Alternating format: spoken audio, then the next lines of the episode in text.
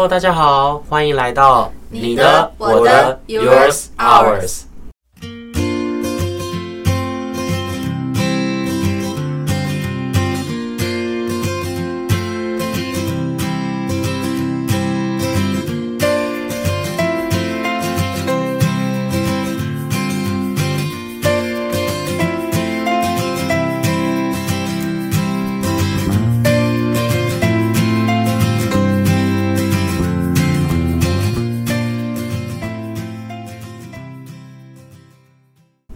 Hello，大家好，我是彤彤老师。Hello，大家好，我是心理师方潇。大家好，我是小伟老师。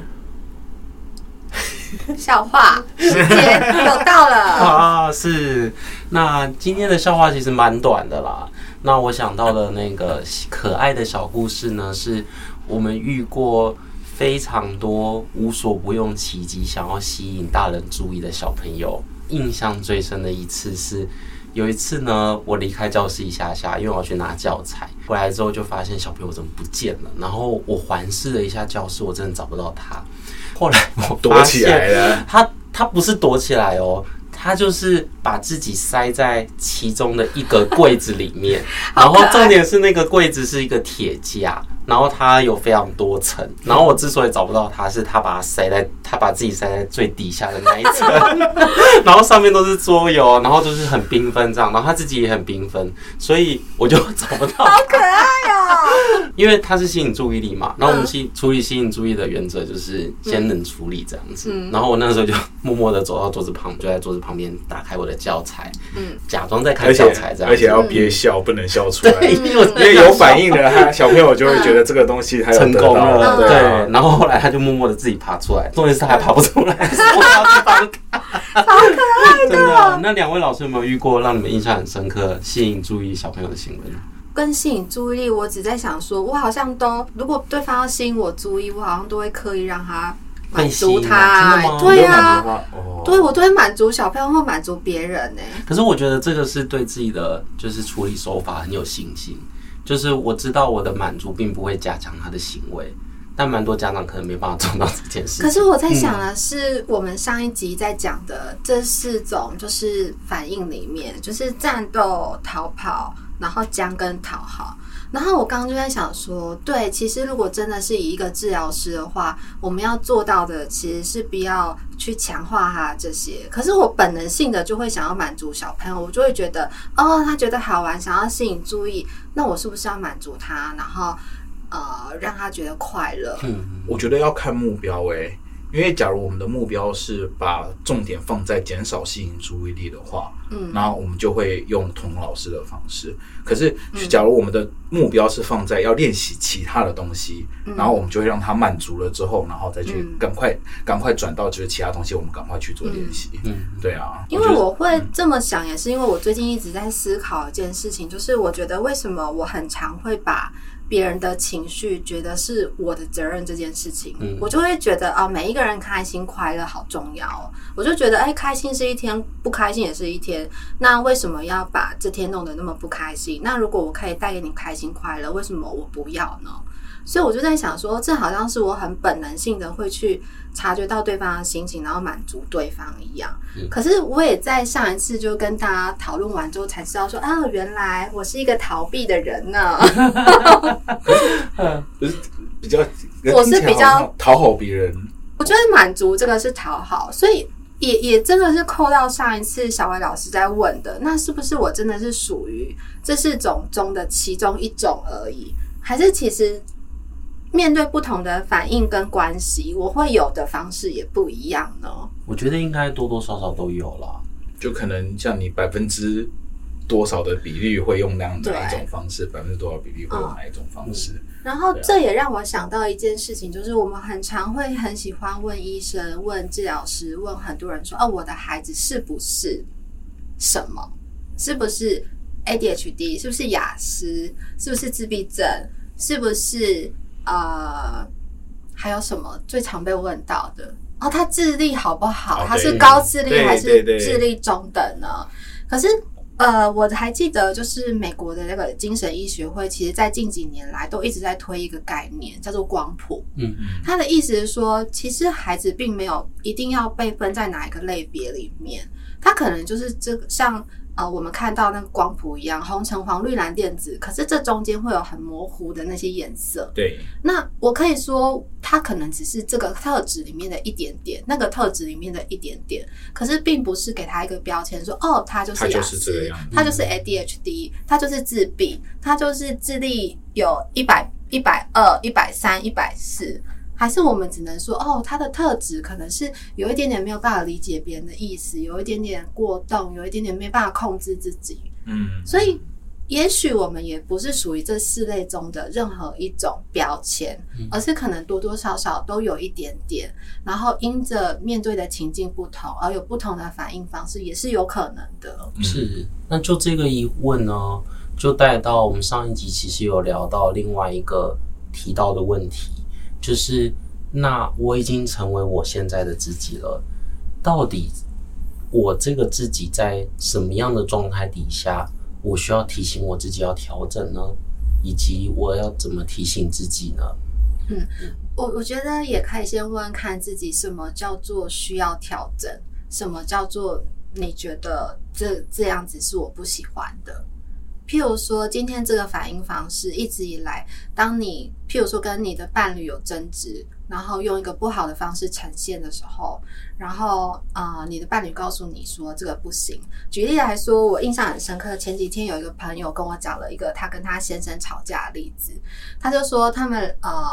夫妻就讲好说，他们今天要去参加一个聚会，然后在事前呢就有沟通好说，好，那我们就是今天这个聚会，我们可能参加到四点就好了，因为刚好。这个太太最近工作就是很忙，她假日就想要出去走走放松一下。可是先生是处在一个我的工作其实进进来有点多，然后压力有点大，我需要时间去完成的。所以他们就讲好好，那这个聚会就我们就参加，可能到四点就好了。结果当天聚会的时候呢，呃。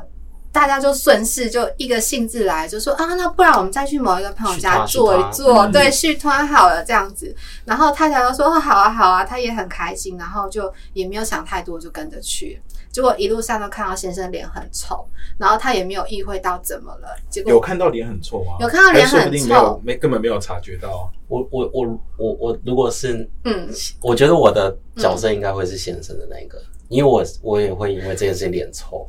我觉得都讲好了，然后结果 你还、嗯、你还就是答应，然后又要去另外一摊啊。嗯、好，这背后还有很多的后续，就是当天他们就开车回家之后，双方在车上先是没有什么异样，就还是开心的聊天。大概聊五分钟之后就不对劲了，现在就开始脸垮下来，然后拿东西就开始很大力，空空锵锵这样子。然后回到家之后就开始不说话。然后太太就是觉得说，哎，你到底怎么了？你跟我讲，你在生什么气啊？然后他就是冷暴力，先生就冷暴力，都不说话，就摆臭脸，然后都不讲话。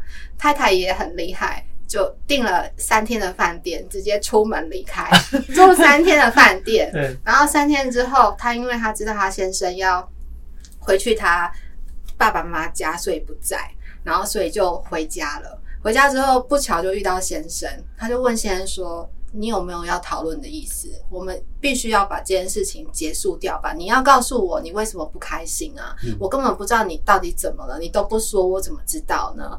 然后先生就说：“我现在工作很忙，压力很大，事情做不完，我不想说。”嗯。于是太太就说：“好，你不说，那我就走。”他又出去了。然后结果到了第二天，先生就打电话给他说：“哎。”啊！我工作忙完了，我现在想要讨论这件事情。换、嗯、太太不开心了，她觉得你已经错过机会了，嗯、我没有想跟你讨论了。然后后来他们还是有讨论，可是先生的点是觉得说，我们不是讲好了吗？嗯、你应该要意识到，我们就是那个时间点要回去啊。那太太觉得当下你也没有拒绝，你也没有告诉我。而且聚会不就是这样吗？就是计划不如变化。那你当下可以直接告诉我，为什么你没有告诉我呢？嗯嗯。所以大家可以想想看，在这个例子当中，两个人各自是什么状态的，以及是哪一种形式的。我觉得先生比较像是逃避型吧，没错。然后太太就很明显是战斗型，没错，因为他采取的行动很直接。没错。而且我觉得他后面就是说先生错过那个时间点，我觉得有点像在惩罚先生。对、嗯、对，就是好啊，你先要说，那我就不让你说，嗯、我就要让你觉得难受。嗯可是大家可以再试着想想看，嗯、他们各自唤起了什么样的情绪记忆，而让他们有了这个战或逃避的反应。如果就原生家庭的印记这件事情来说的话，嗯、我觉得先生会不会从小就处在一种，就是可能跟父母讲好，但是父母又违约，但父母自己也没有察觉到这件事情，嗯，或者是先生自己有讲出来，但是父母都。呃，没有把它当一回事，嗯，然后所以很多需求、嗯、很多情绪就会藏在那个心里面。对、嗯，那以太太的原生家庭来说，她这样子战斗的模式，或许来自于说她跟父母之间的关系，很多时候必须用战斗才能赢得她要的，嗯、跟赢得她希望有的关系的状态。对，嗯、对，因为后来这个朋友就有跟我讲说，他小时候他们家吵架，嗯，都是直接吵。吵完，其实隔天大家就都好了。嗯、可是如果你不吵，应该是不太吵架。对，先生就是不吵，啊、先生就觉得放着放着，我讲了也没有用，嗯、我去跟你沟通也没有用。我我觉得我还要补充一点，我觉得先生当下有被焦虑淹没，是因为他对于他自己目前的工作压力跟时间不够用是非常在乎的，嗯、因为他事后就回去跟他，因为他把他日常生活的工作，呃、嗯欸，日常生活的压力，他都逃避到工作上面去了。对，然后还有就是他会怪太太说：“我我现在时间都不够用了，明明讲好就四点离开，我工作都做不完了。”所以他当下其实是在一个很焦虑紧张的状态，而把这个情绪丢到太太的身上，觉得都是你造成，都是你害我工作没办法做的。可是除此之外，他的这个反应还有来自于那个原生家庭里面的，即使我再怎么跟你们沟通，再怎么说出口，事情也不会改变，也。也不会有所不同，那我干脆就都不说不讲，就顺着一起一起做就好了。可是你这样怎么期待别人去理解你呢？嗯、我说，嗯、我就跟我朋友讲说，你又不会通灵，你是知道他肚子里面，你是他肚子里面蛔虫吗？知道他都在想什么？嗯、这很难啊。所以最后我问了他一个问题是：如果真的现阶段你们两个对于吵架这件事情这么的焦灼、不开心，嗯、你觉得要？怎么做，或两个人有所什么不同，这个现况才会不同。嗯，所以就呼应到彤彤刚刚讲的，怎么样是需要改变了？嗯、什么到底是需要调整跟不一样？我觉得大概就在这个时刻。嗯嗯嗯，懂。因为不一定是战斗碰上逃避的人才会有冲突。嗯，有可能战斗配配上战斗的人，他们的冲突。很多没错，但他们两个都很开心，因为各自都可以把自己的需求 在别人那边得到很大的回应。可能很常吵架，对啊，吵一吵，可是吵了就没，马上就没事了。对，所以有可能是来自于说你的反应跟别人的反应这件事情没有办法带来一个解决方向跟解决的结果的时候，就会是一个很痛苦的点，跟你们想要调开始调整的一个部分。嗯嗯，因为我不需要说，我们家里面就是这样，一个战斗一个逃跑。谁战啊？好好奇哦！战斗的小战斗的人啊，战斗的小朋友，好像是。然后你就是逃的人，我就是逃的，所以你是冷暴力啊？对，我们我们明确吵架这件事情，从我们结婚到现在还没有吵过一次架。要有有吵过一次而已，哦，就是你都会逃走这样子。对对对，然后逃走，然后可是后来其实他就没事了。啊后后来就是两个人冷静了之后，然后我我我们必须我不要讲，就是最开始的逃完了之后，他会变成一逃再逃，一逃再逃，一逃再逃。然后这件事情，对这件事情会搁在那边，会没有办法解决。对啊，所以到后来，到后来就是我还是会逃，可是变成是变成是他要讲的时候。我会知道说他想要讲了，我就会、啊、我我就不会再逃，然后就开始讲这件事情。嗯、对啊，然后我因为会先意识到自己是这样子的人，嗯、或者会用这样子的形式来去做。嗯、对啊，然后有时候会觉得就是好像哎、欸，太太好像没有了解，没有了解我工作很多这件事情，嗯嗯、然后为什么他要去让要去答应别人要去参加，然后害我的时间不够，对，对啊。然后可是自从我理解到我自己是逃避型人格了之后，嗯、我就不会。把错怪在太太的身上，因为你你我知道我某一些程度是因为你逃了问题才没对对对对，那问题才变得更大。刚听小伟老师讲，我就忽然想到我们前面在讲那个诊断的事情。嗯，因为很多家长的确会有这样子的焦虑跟反应，因为他会觉得说有一个明确的答案，他会比较心安。嗯、但事实上其实没有，你得到明确的诊断是另外一段焦虑的开始。对，对，所以我都跟家长讲说。没有诊断都没有关系，嗯，解决问题最重要。我们先把小朋友现在在生活当中，在学业里面遇到的一个一个短期的目标跟问题点出来，嗯，我们用方法把这个问题解决掉，会比你一直追求那个诊断，然后追求不到还来得重要一点。那就这个角度来说，关系何尝不是这样？嗯，你即使带着原生印记，你即使有一些很原始的反应，嗯，但你在关系当中。不一定就会有冲突，或者是有让你觉得痛苦或不开心的地方。因为冲突都要看这个环境适不适合这样子的个性，才会出现冲突。嗯，我觉得是关系都是互动出来的。嗯，你一个人再怎么战斗也战斗不了啊。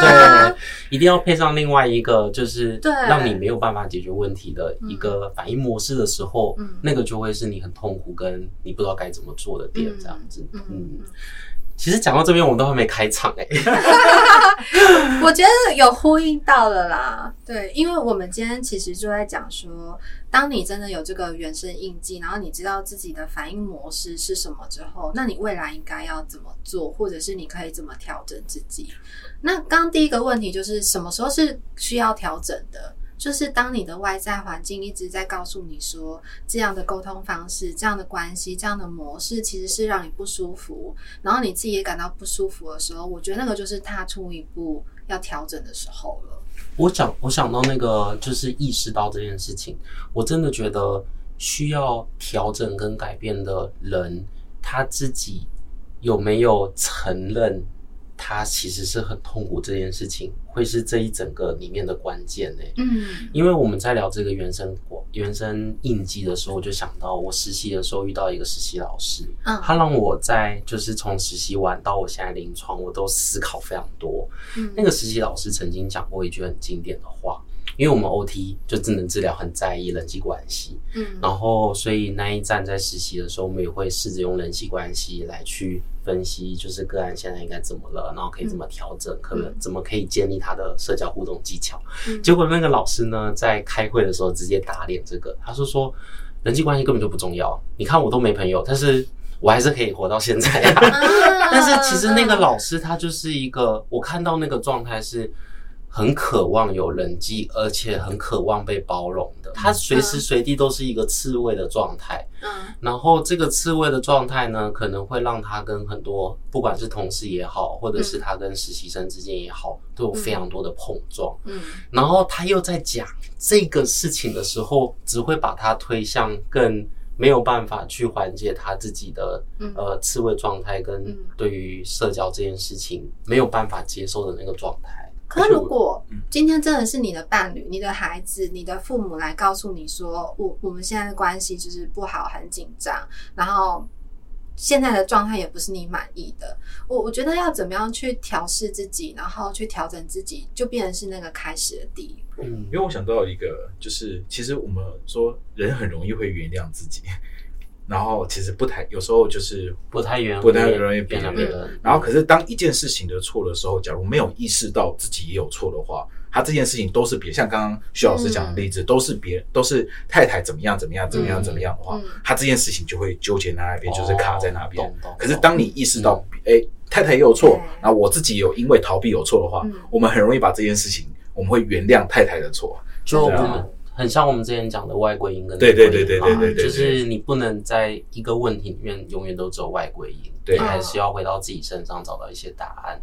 不过那个实习老师的那个事件带给我的一些反思是，我觉得很多时候我们常常会把某一些问题视为一种就是很不好或者是很负面的状态，所以导致说那个问题发生的时候。你会否认？嗯嗯嗯，你就说，你就比如说，我是那个实习老师好了，嗯，你就说我现在脾气很不好，是因为我交不到朋友。我就跟你说我，我我就不需要朋友啊。嗯，嗯，那你怎么会说我脾气不好？对啊，对啊，我就是其实是不需要朋友的，啊嗯，所以我脾气不好也没关系。对呀。啊。那这跟我们在很多关系里面看到的状态其实蛮像的，嗯、你就是因为脾气差才会一直跟我吵架，你就是太想控制，都是你造成的，对，都是你太想控制我，然后才造成就是我会生气，还不是你害的，对对对对，嗯，这就跟小朋友打到小朋友一样，是。到底撞到了到底是谁的错的问题，嗯、所以我常呃，所以我觉得我们这三集的主题会。把它标记成原生印记，我觉得也是来自于我的这个反思啦。嗯，因为我觉得很多时候你把它视为一个创伤或者是呃受伤的自己的时候，你有时候会更否认那个你要改变的是回到你自己身上这件事情。嗯，如果你把它视为一个印记的时候，嗯，那它是一个中性的状态，你更有机会回到自己身上去找到一些调整的方向。因为我觉得印记这个东西，它其实带给你的是一个。好像是一个美丽的疤痕，告诉你说它带给了你什么收获，给了你什么意义跟价值。你知道今天也许你会被唤起这些以前的呃这些情绪的东西，可是你知道你的反应是在保护你自己，不让你有很多再被伤害的一个可能性或过程。那么勇勇敢的去告诉跟接受自己，对啊，没关系啊，我就是会战斗的人啊，啊，我就是会逃避的人啊。可是如果我不战斗，我不逃避，我不讨好。我现在可能就不是这个样子，我可能就是躲在角落边，每天在那边哭啊，然后郁郁寡欢啊，然后也没办没办法跟孩子相处啊，然后伴侣关系也很糟糕。那你觉得这样有比较好吗？其实没有诶、所以每一个自己的反应一定都是在保护自己。只是今天如果呃这个争执、这个冲突、这个很多的摩擦都不会是一个人造成，而是两个人的时候，你就要想办法去磨合调整。因为不可能会有完美的两个很契合的人，不管是亲子，或者是伴侣，或者是原生家庭，全部都是。所以需要想到这个，我我就想到之前我在想说，因为我们常常会讲说，关系里面是两个不同的人，有这么不同的价多的价值观，所以才会有就是很多的摩擦跟磨合。然后我在想说，如果我跟我自己交往的话，会解决这件事情吗？不会啊，好像也不会，不会，可能会更混乱的，更生气。嗯，所以我觉得徐老师，我们可以把它解释成，就是像过去的经验，然后这些印痕而造就我现在这样的个性。对啊，而不是造就了我这些问题。对对，对，是独一无二的你，所以每一个人就带着这个原生的印记，其实你都要去接受自己跟爱自己，并且去相信自己的这些反应，其实都是在保护自己。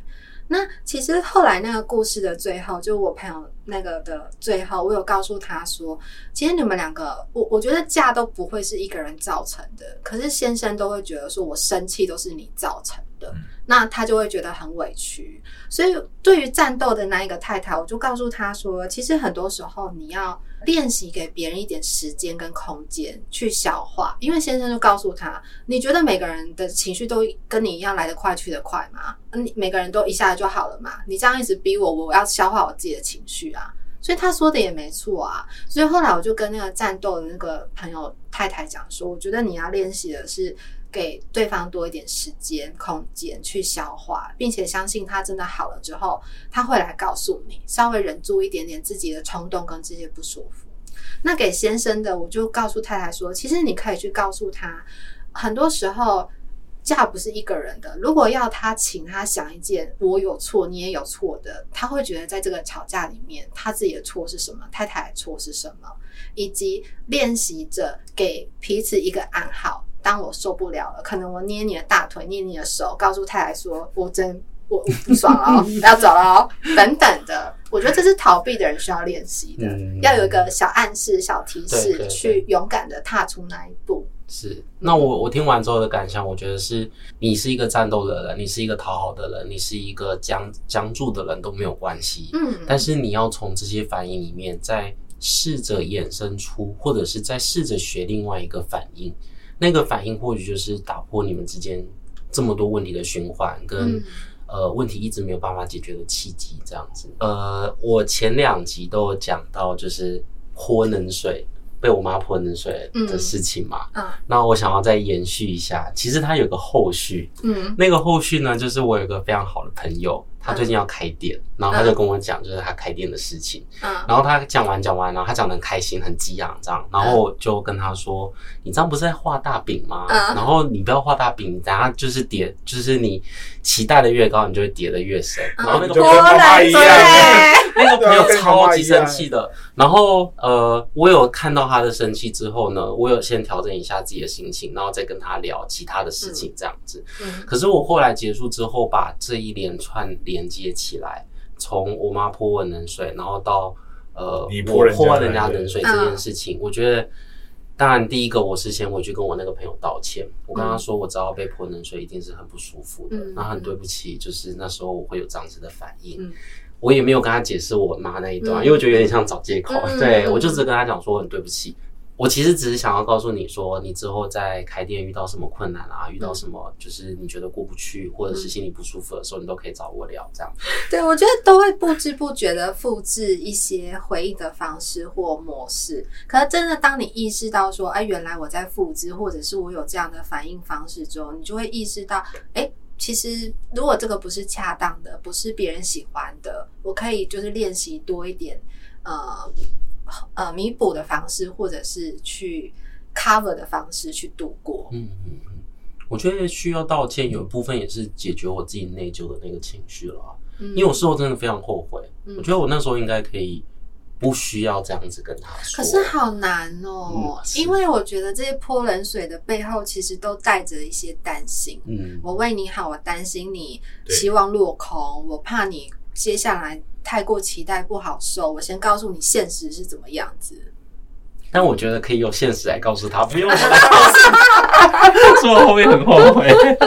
对啊，我觉得我就当那个支持的人就好了。嗯、对，我不要当那个就是明明就还没有发生，然后就把一堆就是还没有发生的事情。摆在你面前，嗯，可是这就像是父母啊，嗯、就是小朋友做不管什么，都会在背后告诉他，说：“我告诉你啊，说我吃过那么多，这样没有用啊。”可是我我觉得这是这就是为什么我们要聊印记的价值，嗯、因为有时候是因为你有过那些经验，嗯、你觉得那些经验好像可以告诉别人些什么，对，但事实上是经验在影响着你，以及。你已经有一些固化的反应了。嗯嗯，嗯，世界本来就是一直在变动的，你没办法预测说下一秒可能会发生什么事情。嗯、其实你的经验法则告诉你，好像这样的反应模式接下来会造成什么，但其实都没有办法预测。对对，对嗯、就是我觉得每一个人，当你意识到原来呃过去的这些印记，当你在未来面对到很多可能类似的情境的时候，唤起了你这些感觉。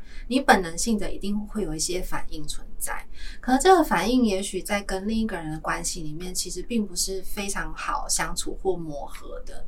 所以练习着用新的方式去应对，然后理解现在的自己有的这些反应其实都是很正常，在保护自己的，并且带来给给你带来一些作用的。我觉得就会是非常大的前进的一步，让你知道说，其实未来可以有所不同，而不是你给带着这些好像伤痕。或创伤，非常痛苦的走下去的感觉。嗯，是。那我们今天节目就到这边，谢谢大家收听，谢谢大家，下次见喽，拜拜。